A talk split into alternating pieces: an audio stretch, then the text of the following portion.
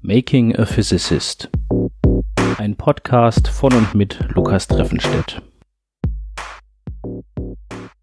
Hallo und herzlich willkommen zu Folge 39 von Making a Physicist mit dem Titel Datenmampfen. Die Winterferien sind vorbei, ich bin wieder auf der Arbeit und ihr bekommt mal wieder eine Folge mit Wissenschaft. Es ist ja aktuell Mitte Januar und da geht es dann so langsam auch schon auf das Ende des Semesters zu, also zumindest auf das Ende der Vorlesungszeit. Es sind jetzt gerade noch ungefähr drei Wochen Vorlesungen und dann beginnt die vorlesungsfreie Zeit. Vorher ist natürlich noch die Klausurenphase. Und deswegen wird es jetzt so langsam dann auch Zeit, wieder die Klausuren vorzubereiten für dieses Semester. Und danach, wenn das alles vorbei und die Klausur geschrieben ist, dann habe ich wieder deutlich mehr Zeit, nur Forschung zu machen. In der letzten Folge habe ich ja über die kleinen Abweichungen in der radialen Verteilungsfunktion erzählt und die Gründe, dass ich diese Abweichungen betrachte zwischen dem, was ich berechnet habe und dem, was andere Leute berechnet haben. Noch vor Weihnachten habe ich aufgrund von diesen Abweichungen die radiale Verteilungsfunktion auf eine andere Weise ausgerechnet, nämlich aus Daten der Brownschen Dynamik-Simulation. Die ist ja mittlerweile hier schon ein alter Bekannter, eine teilchenbasierte Simulationsmethode, aber auch da können wir natürlich ausrechnen, in welchem Abstand sich die Teilchen so normalerweise aufhalten. Das habe ich also gemacht, habe ein paar Simulationen laufen lassen und letztendlich festgestellt, die radiale Verteilungsfunktion, die ich ausgerechnet habe mit der Dichtefunktionaltheorie, stimmt sehr gut mit dem überein, was man bei der Teilchensimulation rausbekommt. Damit bin ich sehr, sehr zufrieden. Das hat mir auch nochmal richtig gute Laune gemacht vor Weihnachten, denn das heißt, dass mein Code mit der Dichtefunktionaltheorie in Kugelkoordinaten jetzt richtig funktioniert. Und damit kann ich weitergehen zum nächsten Schritt und auch die Powerfunktionaltheorie in Kugelkoordinaten implementieren.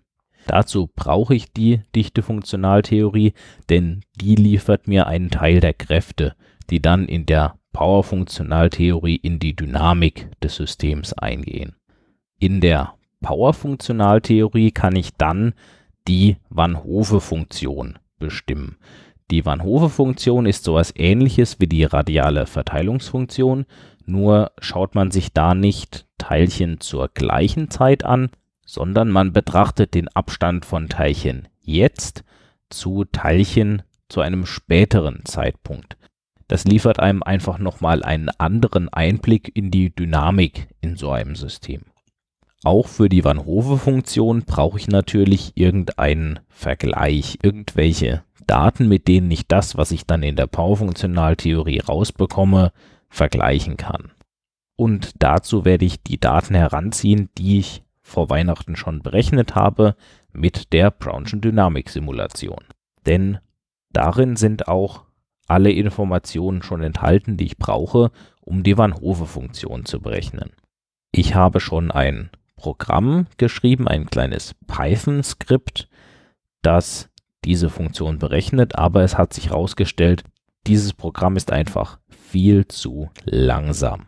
Das Problem ist, dass ich erstens eine große Menge Daten habe, die da in diese Auswertung hineingehen und dass die Auswertung auch rechenintensiver ist, als wenn ich nur die radiale Verteilungsfunktion berechnen will.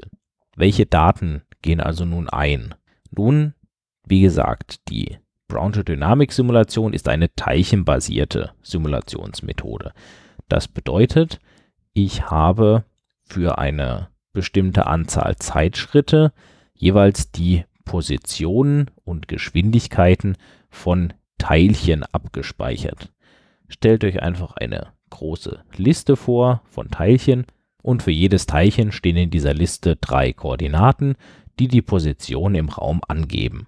In meinem Fall sind das ungefähr 1000 Teilchen und 10 Millionen Zeitschritte, zu denen ich diese ganzen Positionen aufgeschrieben habe. Ihr könnt euch also vorstellen, dass das schon eine ganz schön große Datei ist. Für die radiale Verteilungsfunktion musste ich jetzt nur jeden Zeitschritt durchgehen, mir ein Teilchen auswählen, den Abstand zu allen anderen Teilchen ausrechnen und das in ein Histogramm eintragen. Ein Histogramm ist eine Möglichkeit aus Daten, die kontinuierlich vorliegen, eine Verteilungsfunktion zu bestimmen.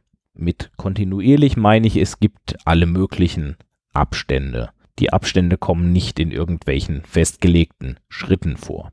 Um daraus die Verteilung der Abstände zu bestimmen, erstelle ich also ein Histogramm.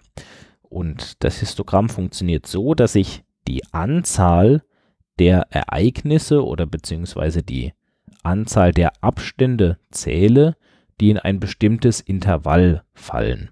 Das heißt, ich fange bei 0 an und schreibe mir auf, wie viele Teilchen haben einen Abstand von 0 bis, sagen wir mal, 0,1. Das kann ich zählen und gehe dann einen Schritt weiter. Dann zähle ich die Abstände von 0,1 bis 0,2.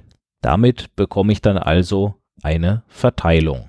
Ich kann mir anschauen, wie viele Teilchen eben einen bestimmten Abstand haben.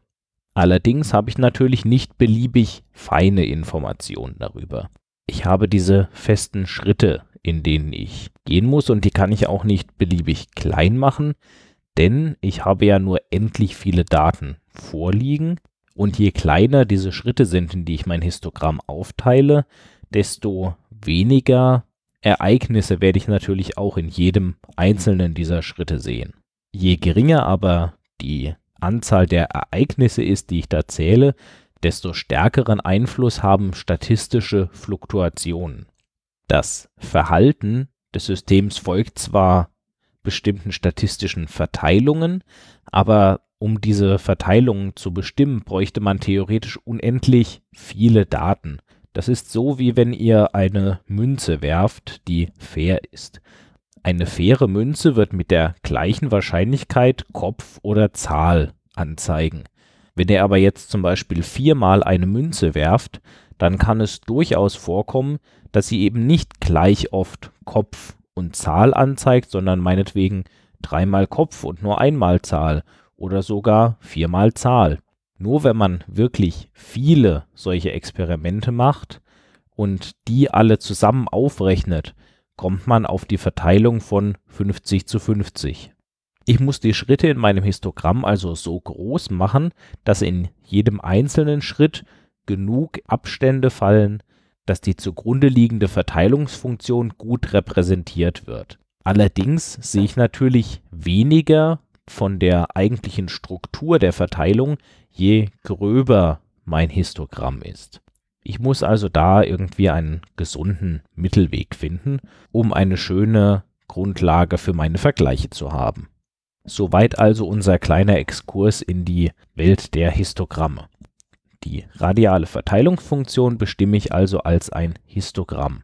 Aber auch die Van Hove-Funktion kann ich auf diese Weise bestimmen. Nur dass ich jetzt hier nicht die Abstände zu einem festen Zeitpunkt miteinander vergleiche, sondern wie gesagt zu verschiedenen Zeitpunkten. Ich berechne den Abstand von einem Teilchen zum jetzigen Zeitpunkt mit Teilchen zu einem späteren Zeitpunkt. Und das mache ich natürlich für verschiedene Zeitabstände, denn ich will ja betrachten, wie sich das im Verlauf der Zeit entwickelt.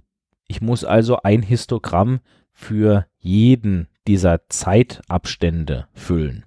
Und ich muss natürlich auch die Positionen von Teilchen zu verschiedenen Zeiten gleichzeitig in den Speicher laden. Und all das macht eben die Berechnung der Van Hove-Funktion deutlich aufwendiger als die der radialen Verteilungsfunktion.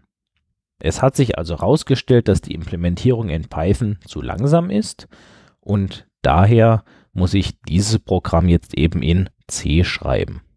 Das Programmieren in C ist deutlich aufwendiger als in Python, aber es kann dafür auch deutlich schneller sein am Ende da ich mich selbst um Speicherverwaltung und solche Sachen kümmere und dann optimieren kann, sodass es möglichst schnell insgesamt läuft. Es ist also wichtig, für das richtige Problem auch das richtige Werkzeug einzusetzen. Damit werde ich mich also in der nächsten Zeit ein bisschen herumschlagen. Bis zur nächsten Folge. Macht's gut. Dieser Podcast steht unter einer Creative Commons Lizenz. Das Intro basiert auf dem Stück Robot Physics von Socialbot. Das Stück ist erschienen auf dem Album Family Jewels und steht ebenfalls unter einer Creative Commons Lizenz